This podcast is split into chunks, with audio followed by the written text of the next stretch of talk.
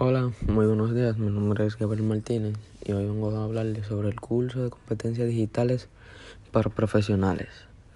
Podemos empezar por el módulo 1, que habla sobre el uso básico del sistema operativo, que eh, nos eh, presenta y dice, eh, mediante los resúmenes y la, los exámenes de módulo, que configurar de forma correcta las actualizaciones automáticas de nuestro sistema operativo nos protege de posibles ataques y evita vulnerabilidades desde la pestaña de actualización y seguridad. Podemos indicar cuáles son nuestras horas activas y así programar que las actualizaciones se realicen en el momento en que no estamos trabajando con el equipo.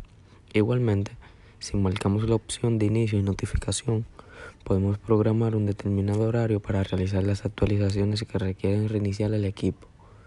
Y por último, a través de opciones avanzadas también podemos realizar actualizaciones de otros productos vinculados al sistema operativo. Con eso pasamos al módulo 2, que es la resolución de problemas, un poco más simple, que habla sobre la velocidad de transferencia, que define la cantidad de información que es capaz de leer o grabar por segundo el dispositivo y la latencia es el tiempo que tarda en localizar un dato, por lo que no por lo que lo idóneo será una baja latencia y una alta velocidad de transferencia. Pasamos al módulo 3, que es la seguridad, que aquí los ejercicios se hará recibir información específica y que disponen de una web con toda la información. La formación en seguridad online debe ser parte de la cultura de la empresa, tanto de forma genérica como específica. Además debe adecuarse a cada puesto de trabajo. Las vulnerabilidades por descargas, los accesos a sitios web sospechosos o la contraseña no segura exponen a toda la organización a amenazas indeseadas.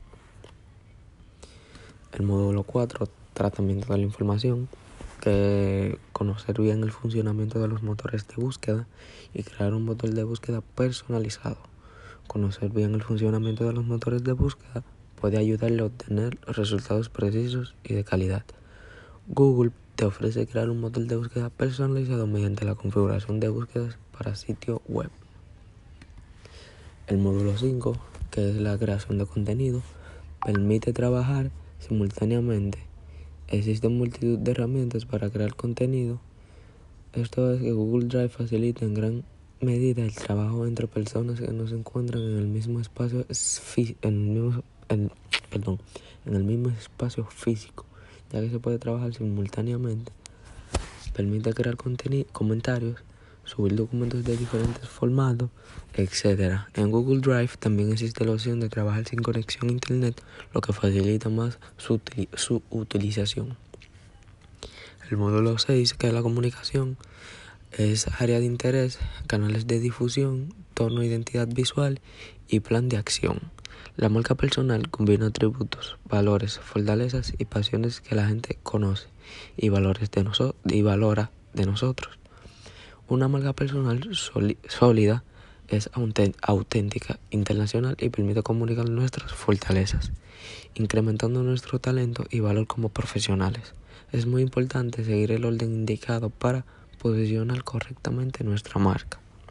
Y por último, por último el módulo 7 que es soft skills, es certidumbre y riesgo. La toma de decisiones es la capacidad de seleccionar la opción más favorable después de analizar varias alternativas. Después de cada alternativa valoraremos el impacto positivo o negativo, desestimado las menos favorables y comparando las restantes para llegar a la toma de decisión. Para ello, sospesa siempre el grado de certidumbre y el riesgo asociado a cada opción. Bueno, esa fue la última. Eh, gracias por escuchar este podcast y que tengan un feliz resto del día.